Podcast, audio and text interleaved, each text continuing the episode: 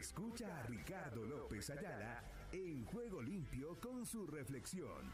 Con su reflexión. Y dice así, de todo corazón, me buscarán y me encontrarán cuando me busquen de todo corazón. La cita Jeremías 29:13 de la nueva versión internacional. No se frustren ni se desaliente cuando parezca difícil buscar al Padre. Tal vez se pregunte por qué Dios simplemente no se da a conocer.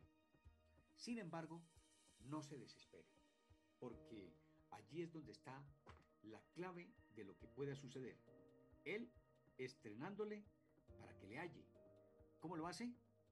Primero, Dios cultiva su confianza llevándolo más allá de su nivel de comodidad. Después, porque en esa esperanza hemos sido salvos o fuimos salvados. Pero la esperanza que se ve ya no es esperanza. ¿Quién espera lo que ya tiene? Pero si esperamos lo que todavía no tenemos, en la espera mostramos nuestra constancia. Por eso, el Padre permanece en silencio por un tiempo, para que usted persista en buscarlo y aumente su fe. Segundo, el Señor le enseña a depender de Él en lugar de algún apoyo terrenal. Usted no tiene que estar buscando nada en la tierra diferente a lo que pues nuestro Padre Celestial. Él sostiene todo el universo con su poder y quiere que usted se percate de ello.